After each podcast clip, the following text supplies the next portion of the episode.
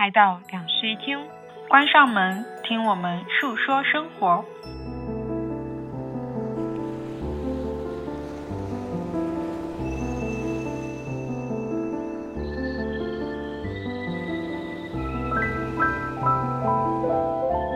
Hello，大家好，欢迎来到新一期的两室一厅，我是陈一日，我是 Sunny。终于，终于来到了我们的春日播客，也是上海四季里面的最后一期。本期我们就如标题所示，选择的几乎所有的活动都是免费的。当然，我们初期的选择不是这样，后来经过了一些坎坷和滑铁卢，导致我们最后 成为了这样的一个结果。对，这也是我们四季里面行程较为简单的一期。对，因为我们其实最近都还挺忙的，然后没有办法抽出一整天的时间去录这个春日播客。嗯，所以我们就抽出了一个下午的时间。但是在这个下午里面呢，也发生了很多意外。嗯，具体发生了什么意外呢？大家可以听后面的音频。那就直接跟着我们出发吧。嗯，好，我们就先来到第一站。第一站呢，我提出了一个我一直以来很想要完成的愿望，是因为我从小到大，其实一方面是我家乡就在上海不远的地方嘛，然后其次是我又来上海工作了好几年，也在这里生活过好几次，但是我一直都没有乘过外滩的观光巴士。所以我就很想要尝试一下，这是我一个一直以来的愿望。然后终于，我觉得在春日播客是一个非常好的契机，可以让我去体验这个事情。所以我就在计划里的时候把它提出来了。于是我们第一站就 直接到了外滩的观光巴士的站点。嗯，我们是在那边碰头的。对，当然第一个意外就这样子诞生了，第一个滑铁卢就此诞生。对，我们坎坷的遇到了所谓的巴士定律。就是怎么等巴士，它都等不来。但我们走过去以后，就发现巴士一辆接一辆的来。是的，所以可以提前告知一下大家，结果就是我们没有坐上观光巴士。嗯，同时呢，去外滩坐观光巴士还有个原因，是因为这个季节刚好是上海郁金香的季节。嗯，之前不是有嗯武康大楼的郁金香上了热搜嘛？对，就非常的诈骗性。嗯，但其实，在上海有非常非常多大片的郁金香。对，而且是栽种在就是路边，嗯，连片的那种。我觉得就不是说在著名景点吧，其实有很多大家，比如说上班路过啊，或者是平时生活的小区周边啊，都会有非常多的郁金香。我在跟你碰头的那个路上，就有一个转角的路口，就种了一坨三郁金香。啊，对，哎，我觉得很神奇。我当时在去的路上，就是从我们小区到地铁站的那个中间，偶遇了两株非常大的樱花，我以前都没有见到过。啊，所以春天其实其实是能给人不少惊喜的。那我就是在去录播客的路上，嗯，碰到了一棵。发芽的树，但它是整个树还是枯枝的样子，但是只有一个外枝，可能它比较向南的一个枝条发芽了。然后我顺着那个枝条在那边停留一会儿，就发现我周围有超级超多的鸟声，我从来没有在城市里面听到过这么多鸟声，所以我就录了一小段关于那个鸟声的。所以真的春天的到来是那种同时调动五官的去感受。对，嗯。因为没有坐到观光巴士，我们就一路的走到了呃外滩那边看郁金香的地方。是的，你是每年都会去外滩看郁金香，对吧？几乎是。去年因为疫情的缘故，然后没有成行嘛。但是其实前几年我都有特地跑去外滩，会去拍一下郁金香，然后还会去外白渡桥那边看一眼虞美人。嗯，所以今年我们就根据这个熟悉的行程，先在外滩看到了。各种颜色的郁金香，对。不过因为可能时间还有点早，或者说是气温还没有到，嗯，反正就是现在外滩的郁金香还处于一个半闭合的状态，嗯，它没有完全的打开。在我们发出去的时候，我觉得它应该是盛开了。嗯，对的，郁金香的花期其实还蛮短的，我记得大概就是从盛放期到凋零期可能只有两周的时间。哦，所以说来大家如果想要去外滩看郁金香的话，就这两天尽早的去。嗯，发现上海很多郁金香，如果是成片一起种的话，它就会按照颜色然后来分区。对，嗯，一般都是一个区，然后统一种一个颜色。嗯，当然也有可能一些意外啦，就是会在一个区里面混入第二种颜色，一两种。对，嗯，我这次最惊奇的是在外滩的郁金香里面看到一种紫色的，我从来没有见过紫色的啊，深紫色的郁金香。对，嗯。然后同时呢，外滩我们还觉得很值得逛的原因，是因为那边其实有非常多漂亮的建筑，对那边被称为外滩建筑群。嗯，嗯当你走在郁金香旁边的那条小路上的时候，你的左边是呃黄埔的建筑群，他们都是曾经一百年前的各种国家的建筑。对，而且包括了很多老的银行。对，嗯，右侧就是非常现代化的浦东群，就那些高楼大厦啊、东方明珠啊，以及那什么三巨头都在你的右侧，是的，所以有一种非常强烈的对立感。如果说你不走在那个外滩路上，你往外滩那个群里往里面走，嗯，你还能发现更多古早的楼。因为我当时因为工作的原因，就是在商美大楼那边停留了很长时间嘛，哦，它整幢的楼就是一整个翻新重建，现在变成了各种业态。哦，嗯，那幢楼有差不多一百年历史，然后在那幢楼的阳台、看对面有一个非常著名的景点，就是因为对面有户人家养了一百多只鸽子，嗯，它会在同一个时间就那鸽子飞走，然后再飞回来，很壮观。对，所以其实还蛮建议大家就是周末的时候去那边散散步的。我在蛮多年前的时候有办过一年外滩美术馆的年卡，然后外滩美术馆是一个就是从它。建筑本体的里面的窗户往外看，你能够看到各种不同视角的上海，并且你可以在里面寻找到就是这一部分建筑群一些比较特别的视角。嗯，然后我就很喜欢坐在里面看嘛，也就是因为这张年卡，然后让我在那个建筑群当中拥有了非常多随意散步的机会。嗯，所以大家其实如果感兴趣的话，也可以去寻找一下建筑群里面更加有意思的一些走廊啊、小巷之类的。对，因为那边本身的建筑挑高都很高，所以很适合去办展览。那边有很多的美术馆啊、画廊啊。对。但因为我们这次时间原因，就没有特意的去某一个展览。大家也可以选说什么当时在办逛的什么免费展，可以去看一看。嗯，对。那下面我们就进入到这一段的旅程吧。嗯。我们现在要去坐观光巴士。对，所以我们来到了外滩这个。只有游客才会来的地方，但是它一一天到晚都有这么多人。我们今天是坐地铁到了豫园，然后从豫园站下车以后，一直往外滩走，这边很快就会走到一个观光巴士的站点。对，我们两个昨天看了一下五条线嘛，比较适合我们今天坐的是五号线。它会经过，就是我们现在在金陵东路码头哦，我们现在就在码头，就是可以坐轮渡的那个地方。对，轮渡也在这儿吗？轮渡就在刚才那里呀。那就是坐轮渡的地方啊，上去就是吗？对啊，我没有在这边坐过轮渡哎。那你在哪里坐的轮渡？浦东坐回来吗？难道是？可能是吧。你刚刚没有看到那边很多人排队吗？那边排队人就是买了票，然后坐到对面浦东去。哦，嗯，我可能是从浦东坐回来的，那应该不是这个地方。哦，那他坐完浦东坐回来也是在这边哦下。还有别的线。我们会经过北外滩。北外滩来福士广场，它这条线就是围着外滩展开的一条线，其他的线会去浦东啊，还有一些什么体育馆之类的、博物馆之类的，但这条线就是完全在外滩转两圈。它这个建筑可阅读是什么意思？就是到那边他会给你播放一段建筑的介绍。哦，原来如此。但我们在上海其实从来没有坐过观光巴士。你不坐过吗？小时候？是很模糊的记忆，因为我小时候在上海，就是会有那像旅居一样的生活过，但那时候才五岁，啊，所以记忆非常非常的模糊啊。然后有印象的，就是有留下一张我趴在我外公肩上的照片，啊，因为小时候照片留的不多，然后那张照片还在。然后那天呢，其实是我们来外滩过年，然后他们放烟花，然后那时候应该就是在上在这个外滩这个点看烟花，应该是跨年。是跨年吗？已经记不清楚了，反正应该是过年或者跨年。为什么我们在上海生活游就不会来做观光巴士？我们在因为感觉观光是一个非常游客的行为。我们也不会来外滩。对，我们也不来外滩。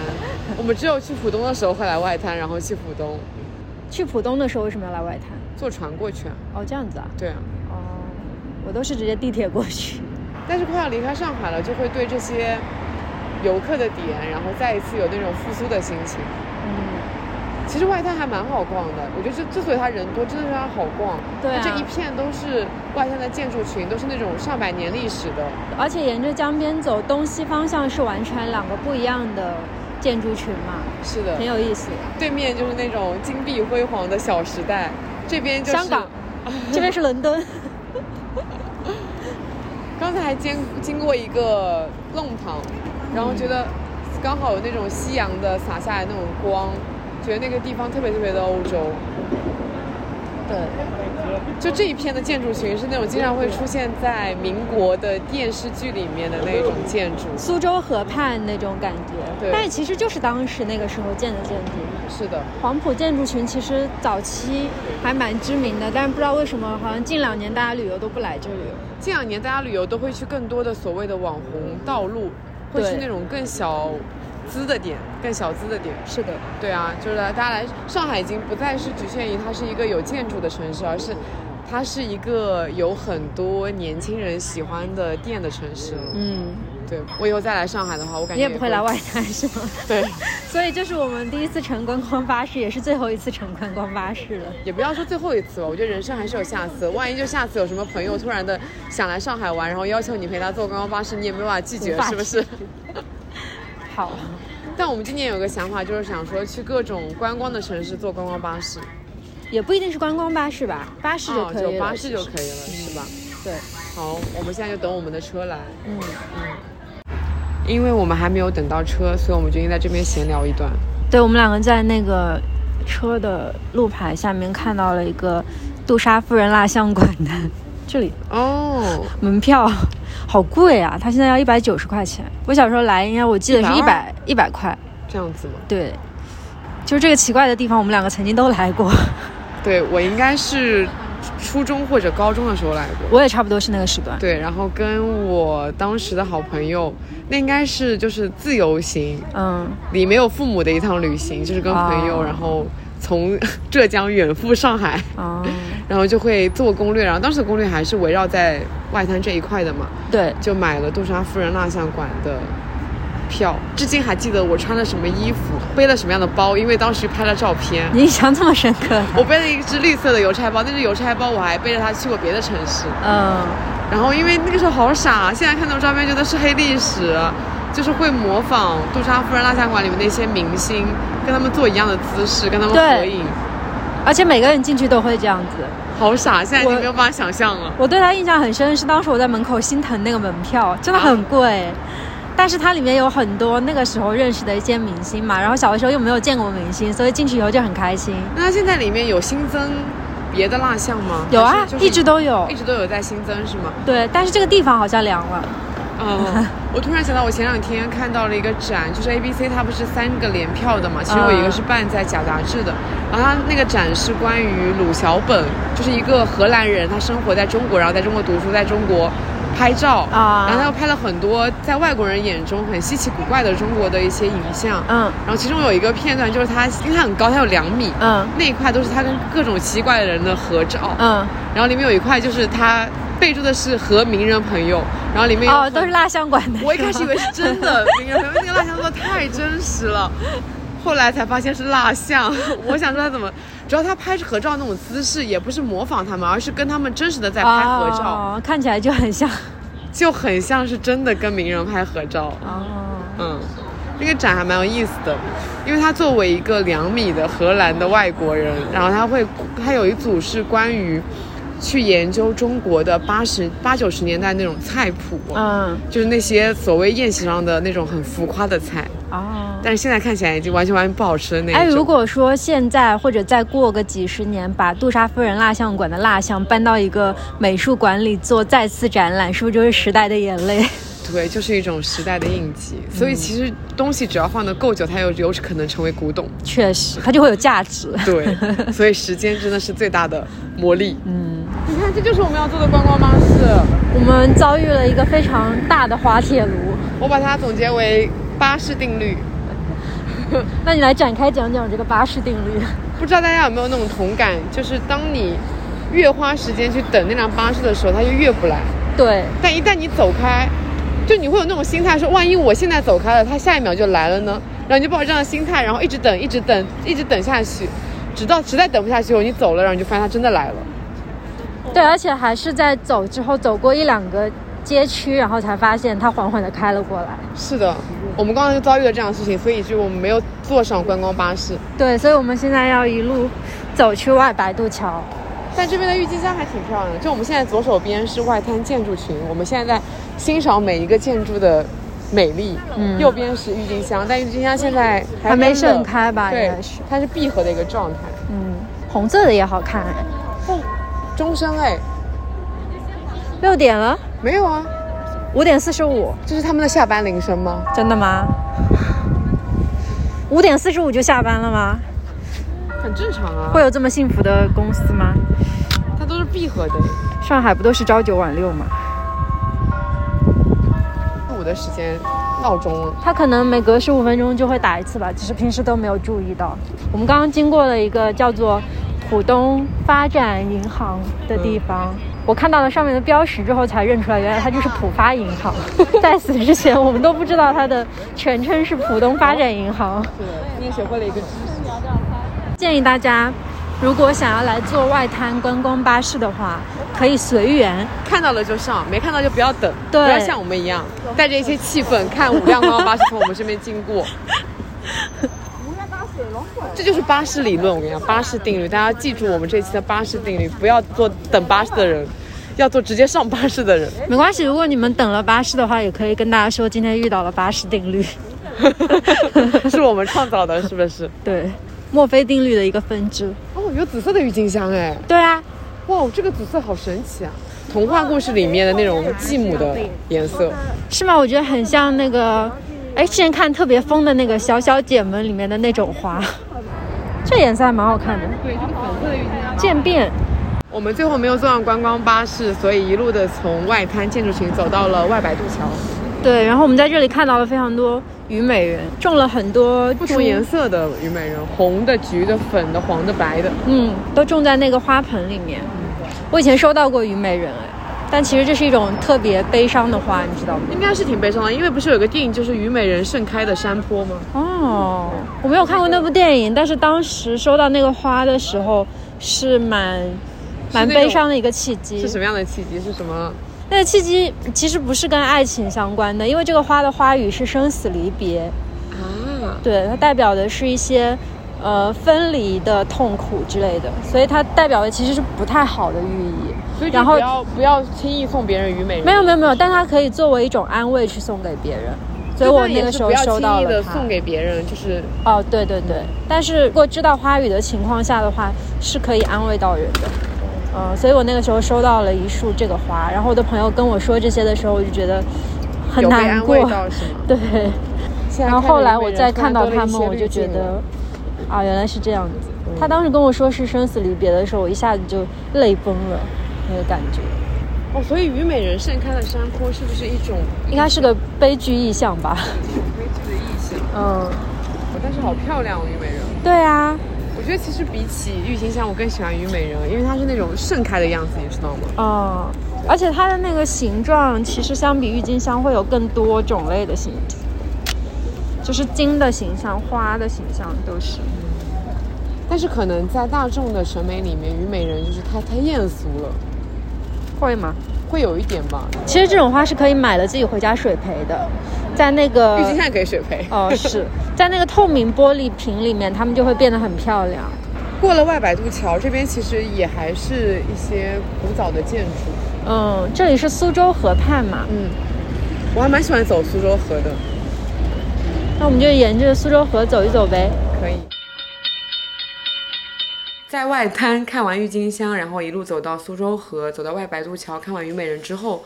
我们就打车去吃了一个晚餐，嗯，因为那天的风很大，然后我们有点冷，嗯，对，就是真的是春寒陡峭，所以我们就决定吃一个热乎的，所以我就我就选了一家静安雕塑公园附近的黄鱼面，嗯，那家黄鱼面好吃到我。就是可能近三四个月来已经第三次吃它，真的很好吃。是的，但它一份黄鱼面是不便宜的，就是它一份黄鱼面是一百三十八的价位。我们觉得两个人吃刚刚好，因为它可以免费的加汤跟加面。对，嗯，然后还推荐大家可以点他们店里的麦饼，因为那家店是一个台州的做法嘛，所以麦饼本身也是台州的一个小吃。嗯，说起台州的小吃，我其实非常非常想念鸡蛋麻糍。哦，是的。但这个东西真的只有家庭制，嗯，对，其实你可以买了麻糍自己回家，我在上海每一次吃鸡蛋麻糍，都是我的台州朋友买了麻糍以后，然后给我做。自己，嗯，是的。其实那天整个行程里面，我觉得最舒服的场景，好神奇，反而是那天我跟你坐在那里吃饭的时候，我们在闲聊一些有的没的。我现在已经不记得我们聊了什么。其实我也记不太清楚了，但是因为在录制这个音频之前，我有进行过一小段剪辑嘛，我当时真的诧异于我们两个可以把话题扯得如此之远。你在剪辑的时候，我在你旁边嘛，嗯，我就说了一句说，怎么会有人愿意听我们这样子对话？对这真的是太日常。太无聊了，完全没有目的性的去聊天。是的，对，所以那样可能会有一些片段被保留下来。嗯，如果你觉得无聊也没关系，因为我们自己个人觉得很无聊。是的，是的。然后我们吃完了黄鱼面以后，就消食去了旁边的静安雕塑公园。嗯，那个时候其实已经完全天黑了。嗯，然后我们刚好就是计划去看夜莺。对，了解到雕塑公园会有一个夜莺的小径。接下来更好玩的事情发生了，我们在雕塑公园进行了一次大迷路。其实呢，我们进去的那个门是对的，嗯，但是在向左边、向右这个选择的时候，没有任何。犹豫的就往右走了，因为我们在那个时候被一个雕塑吸引住了脚步，两个人根本没有往左边看任何一眼，然后就直接冲着那个雕塑就过去了。我们真的是非常坚信地球是圆的，我们总能在这个公园里面找到樱花小径。结果没想到越走越远，最后走回了原地以后，无奈的查看了地图，才发现原来小径就在入门的左边。是的，不过我觉得因为。迷路而发现了更奇妙的景象，就是我们发现了一棵没有人关注到的单独的樱花树，而且它盛开的非常非常的茂盛。是的，它在一个博物馆的旁边。对，然后那个整个博物馆的建造非常的园林，嗯，我们觉得整个建筑都非常非常的妙，然后它开在那里。对。在那个樱花树中间有一束灯光打在它的花瓣上面，然后其他所有的花瓣都是被那种就是暖黄色的灯光笼罩着的。然后这个时候它后面又是一个很现代化的大楼。嗯，我们在镜头里面看到就是后面是光晕，然后前面是那种很漂亮的夜莺，一下子就被感动到了，所以我们两个人在那里拍了好久。所以就是有时候迷路没关系，走远路也没有关系，说不定会有意外的惊喜。我就突然鸡汤一下，啊，对，然后我们又回到了原点，以后终于走到了传说中的樱花小径。嗯，但其实它虽然樱花盛开的非常非常多，嗯，我们都觉得没有我们偶然找到那一株更漂亮，而且就是那个樱花小径，它不是比较有名吗？嗯，就是有非常非常多的人在那边拍照。对，呃，以及旁边有那种夜晚，大家可能在跳广场舞，所以整个环境其实还挺嘈杂的。是的，对。但我们当时找到那个一株樱花的时候，整个园林里应该就只有我们两个人。是的，就是可以听到针掉下的声音。嗯，非常安静。嗯嗯。说起来，静安雕塑公园啊，嗯我们其实在整个公园里面还遇到了非常多的雕塑，对，就包括之前我其实从来都没有仔细的去观察过里面的雕塑。我也是，我每年都会去看郁金香，但我从来没有看过雕塑。里面的雕塑还蛮有意思的，就是它有很多大的那种牛，它就刚好建在郁金香的上面，感觉就是有一种郁牛在吃郁金香的感觉。不过静安雕塑公园的郁金香在我们去的时候还完全没有开出来。是的，嗯，它如果开出来，看也很漂亮，因为它俩都是连片种的。对对，然后你想象一下，在郁金香的上面都是雕塑，那个样子非常，就是真的很特别。嗯，然后我们还发现了一些比较恐怖的诡异的雕塑。对，大家可以自己去挖掘一下，手就不给大家剧透了。是的，但我觉得白天看应该还好，可能是我们晚上晚上那个打光一打，就真的 较为恐怖。是的。呃，然后其实啊，在静安雕塑公园的旁边，嗯，它会种非常多的两排的郁金香，嗯，它不是在里面哦，就是在旁边路边，在那个延安高架下面。因为我有一年就是路过那边的时候，发现哇，怎么会有这么多郁金香？真的是非常非常多。我觉得这是我在上海见过种植面积最大的户外的郁金香群，而且它是。你不用特意去哪里，你就只路过那边就能看到，而且各种各样的颜色都有，也没有人拍。哦，嗯，很神奇。嗯，然后还有个神奇的点就是，静安雕塑公园的口出去再走可能一百米，嗯，就回到了我们的上海四季的开始的那一期夏季的咖啡店。哦 Sport，对，一个轮回，一个巡回，就这样子回来了。因为我每次去 Sport 喝咖啡，都会来静安雕塑公园上卫生间。嗯。所以就是印象很深刻。那就跟着我们一起去静安雕塑公园里面逛一逛吧。嗯，就点一个招牌的黄鱼面，点手工面。好，嗯然后可以再点一个麦饼，你要吃吗？就是台州那种麦饼。可以啊。或者你想吃哦，我没有很喜欢吃崔园，要个麦饼吧。好，肉加蛋，然后再点一个菜就好了。好的。菜的话，我们吃一个白灼菜心，可以啊。你想吃白灼菜心啊？白灼生菜？菜心吧。好的，那就点完了。他们家的面和汤都可以续的。哦。嗯。好，你好，简单。在这样子春寒料峭的夜晚，吃上一碗热腾腾的黄鱼面，舒服。哦，他们一碗的量很大，我觉得像我们这样的胃口刚好可以分一下。我其实刚刚来的时候就一直很想喝汤，我现在对汤的需求已经到达了身体最大化。尤其是冷的时候。哦，夏天的时候你会喜欢喝汤吗？夏天其实偶尔也会喝，哎，吃粤菜的时候我会想喝汤。我们那边会有一个叫做干菜汤的东西，其实非常非常的简单，就是晒干的干菜泡汤。嗯。但那就是我们夏日的限定，就是它会很消暑。哦。嗯。还有就是丝瓜蛋汤，感觉是夏天的。对，丝瓜蛋汤真的很好吃。我小的时候，我们家自己院子里就有丝瓜。我们以前院子没有丝瓜，哎。我觉得现在丝瓜很好种，嗯，它生命力很强。我今年夏天去你家，是不是可以吃到很多自己家地里的菜？前提是我春天春天得种下去啊。你们家现在没有人种菜是吗？对啊，奶奶身体不好以后就没有人种菜了，因为种菜其实是一个蛮耗费体力的事情。但是可以种一些快手的，比如说。初夏的时候把番茄种下去，哦，过一个月以后应该就能吃到番茄了。你每次说到种番茄，我就会想到小森林里他吃番茄，看着好爽哦。我不喜欢生吃番茄。哦，这样，那我很喜欢吃生吃番茄的，把它扔到冰水里，然后捞起来吃，哇，太爽了，有那个电影感。嗯。我们家以前住在城里的时候，就是有一个大阳台嘛，嗯，然后我妈会在那个阳台上面种花种菜。之前就种过一次那个小番，就种过一次番茄。嗯，这个番茄就真的没有管它，它自己长得很好。嗯，好吃。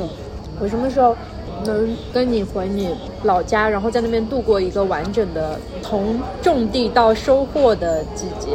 那就是从春到秋天。秋天，嗯，对，有点想试试看。其实如果说真的在乡下住一年，然后刚好碰到都是完美的季节的话，嗯，就可以真的经历春夏秋冬，然后冬天下雪的话就更漂亮。因为我真的觉得我那一年，一八年的时候拍的那组我们村的雪景，但是不会年年都下对吧？不会，只有那一年下了大雪，所以那年特别漂亮。因为我比较想尝试一下就是纯农耕生活这样，就想看看作物日渐成熟的那种样子。很有意思，我觉得，然后应该也没有什么消费欲之类的，每天就想在那里写写东西，看看，饭后散散步，种种地，吃吃饭，做做好吃的。因为没有所谓的那种大棚，嗯，所以真的就是顺应季节，该什么季节长什么东西，它就会长什么东西，没有任何反季节的食物。而且像我们自己种的话，就可以种的很少，就是两三株、三四株这样子。那有点太少了，会不够吃吗？不是。是我觉得它种的少的概率，就是长出来的概率比较低。哦，种一大片，其实可能你有几株灭掉了也没关系。也是哈。突然想到了很久没有更新的李子柒，不知道他在干嘛。他真的很厉害。因为我即使住到了乡村里面，我也没有那些动手能力。我有。就你不会，我没有办法从零打造某一个东西。我觉得其实他做的那些东西就是。嗯，对于我来说，我可能没有做的没有他好，就是做那么没有那么精细，但是我应该能上手做。特别像那种什么面包窑啊，还有他做的秋千什么之类的，我觉得只要有教程，我应该都能做。这样吗？我我就不行，没有想过开始。因为我以前有去过那种木工工坊嘛，做出来的东西也很棒，就是自己初学，然后随便试了一下。今年想要去乡下好好的住一段时间，嗯，感受一下。农耕生活可以放在三十岁之后，就完成了一些世俗的事情，愿望之然后返璞归真。对，大家会期待我们的乡村生活。到时候还在乡村录播客。其实要这样子想，现在已经很少有人真正的拥有乡村的土地了。嗯，尤其像我们这种还拥有田跟拥有山的人，虽然它不值钱。不是大家所谓那种想象说你拥有几个山就很值钱那种，真的完全不值钱，因为我们那地方太穷乡僻壤。哦。但是确实很少有人有田啊。因为农村户口才有田啊。我马上就不是农村户口了。我原来是，但是现在因为一些原因要搬出去。不过我就算是农村户口，我也没有田了。为什么？没有，就是我们那个村没有，没有分。我觉得也要看村那个地方的吧。但是它。分田制好像是过个五年十年就会换一换，呃，换人吗？十年前这块地是你的，一段时间过去了嘛，它可能发生了很多变化，所以它就会重新分土地。嗯嗯，其实春天还是有蛮多期待的。对，光花这一个就感觉是，就是我每次看到那种新花，我以前也讲过，就是每次看到那种新发的嫩芽，然后看到花，我就会觉得心情瞬间就变好。嗯。我们自己小区里有好多株白玉兰嘛，我这几个星期就是看着它从那个光秃秃的树，然后变成有花，然后再到现在完全开的那个样子，我每次经过都觉得很开心。我上个礼拜不是去灵隐那边了吗？嗯。哦，真的好多好多好多玉兰树，然后上次还看到说法喜寺有一棵五百年的玉兰开花了。嗯。苏州现在网师园、偶园都有了，但是因为人太多了，所以我没有去。嗯。我们那个院子里面有一棵树，好像叫梦树，它那个花期很长哎，从冬天一直到现在一直开着。然后为什么叫梦树呢？是因为如果说你做了噩梦，你去它打一个结，嗯，它就会消解你的梦。哦。但如果说你做了一个好梦，去上面打个结，梦就会实现。嗯。如果说你想要继续做那个梦，你就摘一朵花下来放在你的枕头底下。我上次做了一个不错的梦，我去打了个结。实现了吗？目前还没有实现。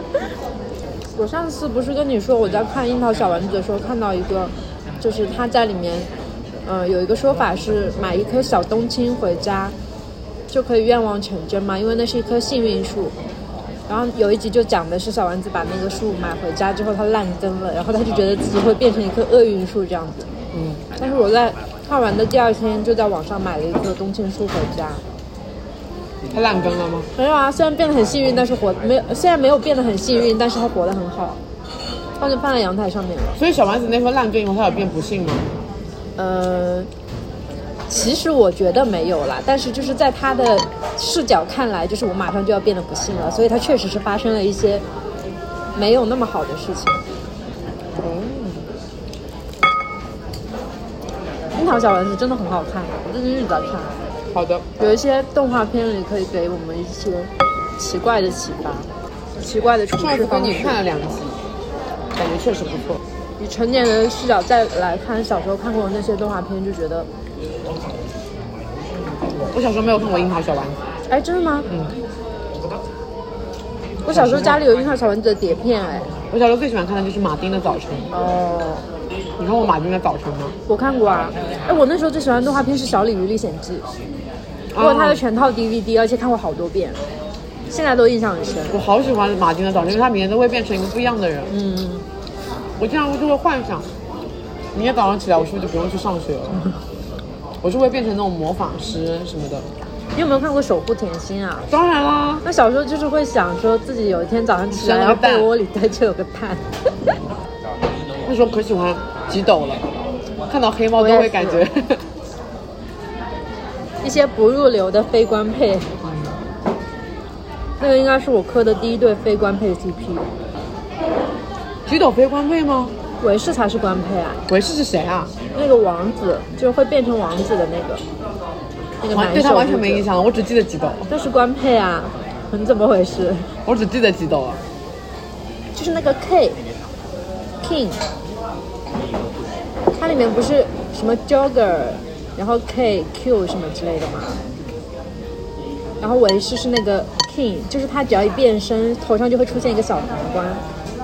天哪，你真的不记得了？是一个黄色头发的男生。男的我只记得几斗了。我那时候最喜欢的角色是李默。那是谁？就是那个小丑，嗯，就会变成小丑的那个，一头金卷发的，长得很可爱的一个女孩子。我开始怀疑我们看是同一部电视剧吗？守护甜心啊！我只记得女主有三个蛋。对啊。以及那女主叫什么？你还记得吗？不记得了。亚梦。我只记得几岛了。所以不是说怀疑，就是你全忘了。哦。但我小时候有看过好多遍的那种少女漫。比如说，会长是女仆大人，我看了超级多遍，并且这是我唯一一个在看完动漫以后觉得意犹未尽，所以去看了他的漫画，把漫画全集追完了的人。哦，那我守护甜心去看了漫画哎，它完结了吗？忘了，动画是完结了。还有那个就是类似的什么什么什么 S A 特优生，哦，还有那个确实，还有一个是那种。逆后宫的一个，就是一个女生女扮男装哦，英兰高校男公关部，对对对，我们小时候流行过的几部少女漫，然后后来我就开始一发不可收拾的看热血漫。你什么时候开始看热血漫？小学六年级毕业的时候。没有，我跟你讲，我是小时候没有看过《灌篮高手》，我的《灌篮高手》是在二零二零年补的，哇，那时候觉得太好看了，我真的是。我觉得是因为《灌篮高手》其实在我小时候已经过去了，它流行的时间已经过去了，就像我小时候也没有看过《流星花园》一样。嗯，它应该是比我大几岁的人的那种青春。《流星花园》我也没看过。对，《流星花园》跟《灌篮高手》应该是同一个时代的。但是《灌篮高手》我是看过的，可能是因为那个时候我们学校里面很流行，所以从高年级流行到低年级，所以我很小的时候就看了。反正我是在二零二零年把《灌篮高手》全都补了一遍。但我。第一个看的很热血的那个其实是，呃，排球女将，你知道吗？那个真的很早吧？对，很古早。那是我妈妈年纪的但是我在《灌篮高手》之前就看过了的，好像就是我的长辈带着我看，但具体是谁我也记不清了。排球女将真的很好看，热血漫就是很好看。我小时候很喜欢看《网球王子》，我把《网球王子》第一季看了很多很多遍，但到后来就越来越离谱。就是发展的越来越离谱，越来越离谱。但第一集真的很好看。小的时候，大家还会念里面的台词呢，在体育课上面做一些很羞耻的动作。这就跟去杜莎夫人蜡像馆里面跟他们摆一样的 pose，然后并且留下黑历史的照片是一样的感觉。确实，你现在已经无法理解小时候到底在想什么。如果那个时候有录像机就好了。现在的小朋友都会被记录下他们小的时候一些愚蠢的样子。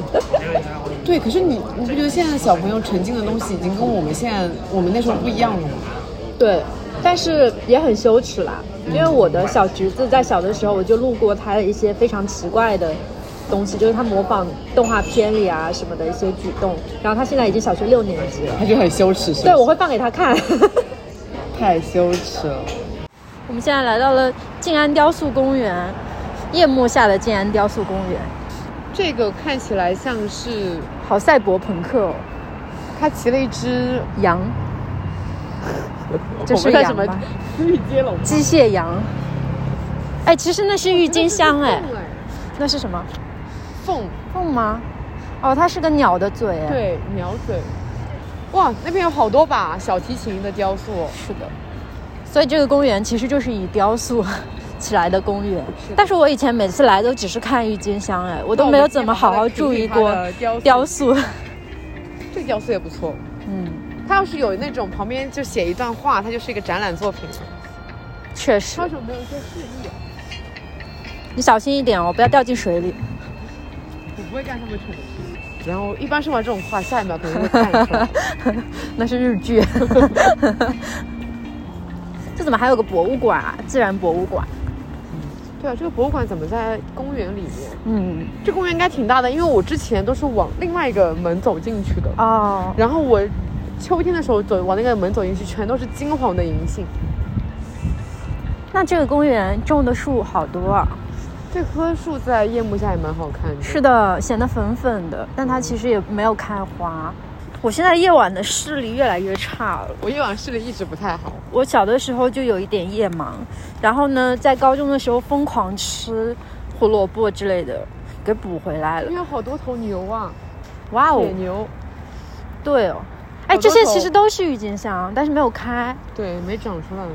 原来郁金香开这么晚吗？我一直觉得郁金香是二月份的花。是三四月吧，我记得，因为我往年都会来这里看郁金香。这些牛跟郁金香真是毫不违和的，它就蹲在郁金香的草坪里、花丛中。啊，我还头一次在大鸟吧？郁金香没开的时候来这边。这是不是一只大鸟？我也不知道这是什么。鸟归巢。哇，这个好可爱啊！这个没开的郁金香。对啊，好迷你啊！这都是一些小花苞。这边如果盛开的话，应该很漂亮。是的。那上海的春天到底明确是什么时候呢？我被关，我觉得应该是被关的时候。确实。我感觉其实应该是三月底四月初的样子，差不多。但那样子又迅速的要进入到夏天哦。我们来到了因为实际上是这样的，这边有只鹦鹉，那边有一只鸟。是先樱花，然后再郁金香的。现在其实是樱花盛开的季节，樱花之后才是郁金香。哦，所以这一段时间都是的。又过去，这个其实也是，但是它没开。这不是梅花吗？这是樱花吧？这是梅花。这梅花吗？这是垂丝海棠。离谱的两个人。我们去姻缘，姻缘，去寻找姻缘，寻找姻缘，不要姻缘，要财运。嗯，现在的年轻人都不要爱情了，是的，只想要钱。财神殿外长跪不起。前年来拍那个郁金香的时候，印象好深。当时是工作日中午来的，然后就有很多附近的应该是工作的人，他们中午的时候就买了那个外卖，还有一些。哇，这只长得好奇怪啊！是龙龙还是鸟还是什么东西？它很像是江南的龙族里面的龙。哦。西方龙它长得像，不像中式龙。因为带翅膀的龙很像是西方龙。嗯，你说什么外卖？哦，对，就是他们会带一些自己买的那种吃的东西，然后就蹲在刚才，刚才我们走过的那片郁金香花田前面吃饭。哇，我就觉得也太悠闲了吧！我也想在这上班，然后转念一想，不，我不想上班。以前尾巴他在这边附近上班的时候，他也会带便当来静安雕塑公园吃饭。哇哦！然后有一次鸟屎掉进了便当里，笑太大声了，对不起。那个粉粉的是不是啊？那边可能是的，我们绕过去看。好，这梅花长得确实很梅花，很中国化。这株是樱花吧？是吧？好大，好大！哇，这株真的很漂亮哎。很漂亮。哇，好美！看看能不能拍出来。如果有月亮就好了。哦莫，真的很好看！你要看相机里。哇，这太漂亮了！带重相机出门，终于得到了回报呢。再去找找吧，不得就这一颗拍了。难道真的只有这一颗？不可能。看别人发的图都有好多颗。真的没有人来赏夜莺哎，只有我们。对。不对呀，这死路嘞！这是死路吗？嗯，那那么我们应该往哪儿走？但是我清楚的记得，嗯，看一下地图吧。清楚的记得雕塑公园有另外一个口的，因为我从那个口走，我只从那个口走过。哦。我们两个有一点夜盲的人。我每一次在一片黑暗中打开手电筒，别人都会说你手电筒忘关了。我说不是我开的。不知道为什么觉得这个画面还蛮诙谐的，真的好像只有我一个人是瞎一样。对啊，哇，这个雕塑是锯齿吗？还是奶酪？就是那种假山，这不是假山吗？这不是奶酪的孔吗？但是整体凑出来是一个假山啊，就是用一些现代的方式去呈现一个古代的那个，所以它才能放在这一片中式的地方。我被你说服了啊。这个应该也是梅花。想到这个时候，如果会有一个那种电影反转的话，就是我会再说一句，因为它就是我设计的。这个公园居然有一些园林的感觉，我觉得挺像酒店花园的感觉，蛮好看的。我之前都没好好逛过这里。趁着，哎，这不是我们刚才走进来的那个地方吗？是吗？是吧？是的。是啊，我们又回到原点了。我们绕了这个建筑走了一圈，发现了一棵樱花。嗯。那么其他的樱花在哪呢？不是，因为我记得它肯定有另外一个入口的。哦。我就可能在这个自然博物馆的旁对那边。那我们往自然博物馆那边走过去吧。等我们旅游回来，郁金香是不是就谢了？是的。完美，又完美错过了这里的春天了。没关系。你说明年春天我们会在哪里呢？明年春天，我们在这边许愿一个明年的春天吧。其实明年春天我很想去灵芝看桃花，哎。哦，对，那个桃花坞，我给你发的那个图，嗯，想去。其实我是去过的，就还有点再想回去一次。对，我去过，而且我也是在桃花节那个时候去的。哎，是不是我发给你的那个桃花？我给你发了一个安徽的那个桃花，你有印象吗？我有。我还给你发过一段当时在那边航拍的那个桃花节的视频，就是我当时去的。我很想再回去一次，因为也是蛮久之前的事情了。可以许愿一个西藏，许愿一个济州岛吧，两个地方。因为这两个地方的花是不同时段开的，西藏会更加是晚一点还是早一点，我记不清了。反正肯定不是在当当时开的。济州岛那个的话是在四月，对吧？对，三四月份。可以，那我们就去你们两个地方。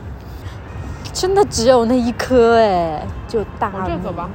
好，如果没有了的话，我们就 只有那一颗。嗯。哎，这好像要出去了。对啊。所以整个静安雕塑公园就那一棵樱花树吗？我们现在又重新踏上了寻找樱花的道路。对。在一番搜索之后，发现大家都找到了那条樱花开满的小径，而我们可是那是我们进来的路啊？是吗？对啊，你看那边那个雕塑，哎，那好奇怪。我们今天就是不太顺利。对，嗯，一个大型坐观光巴士呢，坐不上。我今天的怨念就在观光巴士了。确实，其实我发现。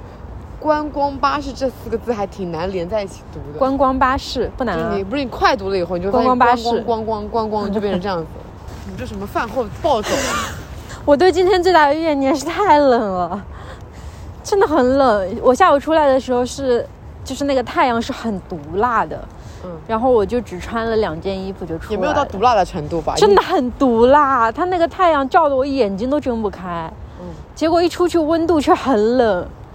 好离谱！但这么一说，我们真的每一次季节都在滑铁卢，因为夏天的时候下了暴雨，秋天的时候超级热，冬天冬天好像是去哪里哪里，反正都不太顺利，反正。哦，冬天干什么了呀？吃炸鸡来的。银田一没开，那时候刚好没开。对对对。哦，银田一重新开门了，大家可以去吃哦，说不定有我的功劳。太好笑了。对，然后到了春天呢？就是其实上一周非常非常的热，对，很温暖，二十几度，真的是春天的温度。然后昨天突然降温，大降温，嗯，又回到了冬天。我现在只要看到一棵树上面亮着灯，有一点粉粉的，我就觉得它是樱花。你 已经产生了樱花的错觉。对，我觉得前方可能是夜莺的地方，看起来好像有一点那种感觉。是的，我们终于要走到了嘛。嗯，那其实我们离它那么近。我们就是在那个路口被雕塑吸引的右转了，对，所以本来应该左转。这个口好像就是我以前经常走的静安雕塑公园的口啊。它秋天的时候这边都是银杏，秋天银杏，春天樱花吗？哦，是这里，我们找到了，我们终于找到了。天哪，我们迷了那么大一圈路，好多啊！但我们可能找到了一颗从来没有人发现过的樱花，无人欣赏的樱花。是的，我们逮着它拍了半天。哦，这就是那个路灯下的，哇！我们要拍樱花了。对，那就这样子跟着我们一起走完了上海的夏季、秋季、冬季跟春季。嗯，之所以会想要做上海的四季呢，其实是因为在去年夏天的时候，我们做了一个决定，准确来说是我做了一个决定，是我决定我要离开上海了。突然有点伤感，是怎么回事？伤感吗？我的情绪有点涌上来了。这样子吗？其实对于我们两个来说都是一个决定。对于你的来说，你的决定是要离开上海了。嗯，其实当时对于当时的我来说，是我需要去结束一段不太好的生活和情绪。我在做完离开上海这个决定以后，我发现。就是我身边有越来越多的事情在加深我这个选择。可能当时我的一个想法是我可能只是一个冲动，嗯，因为我有很多冲动的时刻嘛。对。可是后面有无数的事情推动着我去加深这个冲动，嗯。然后终于在现在，它变成了一个现实结果。对，嗯。然后我们在，因为我们现在正在旅行中路这一段的播客嘛。是的。然后我们两个人就在。开旅行开始的时候，纷纷打开电脑，打开 Pad，在旅行的时候写了一篇文章。我那篇文章的标题就是“当我决定离开上海”。我的标题是什么来着？当我当我决定开始逃离，当我决定开始逃跑。哦，当我决定开始逃跑。你是什么金鱼的记忆？我其实决定离开上海是，准确来说是我决定开始流浪了。我决定开始过一种我一直非常憧憬的，一直在别的地方生活，然后保持新鲜感的那种状态。嗯，那我是要过一种和过去相似但不完全相同的生活。不完全相同，主要是因为有了个我吧。对，而且做的事情也完全不一样了。对，所以我们接下来的四季企划会继续，嗯，但是我们会在不同的城市给大家呈现不同的四季。对。可以期待一下我们每一个季的每个城市，未来的脚步会遍布越来越多的地方，因为我们也不确定我们的夏天会在哪里，秋天会在哪里。嗯，那我们就下一个季度再见吧，夏季再见。嗯嗯，拜拜拜拜。欢迎在小宇宙、喜马拉雅、汽水、网易云、苹果 Podcast 订阅两室一厅。如果你喜欢这期节目，可以在评论区与我们互动。感谢收听，晚安。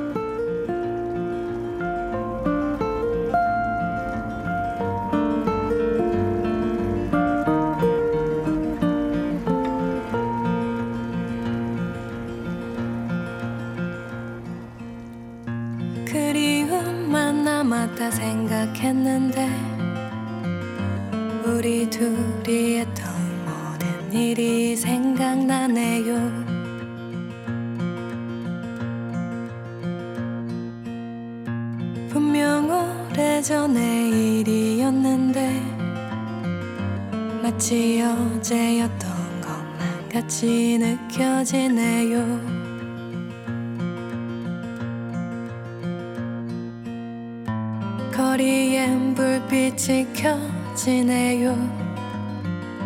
모두 바삐 어딜 가네요? 지나치는 많은 시선 속에 비친 밤거리는 아직 아름답네요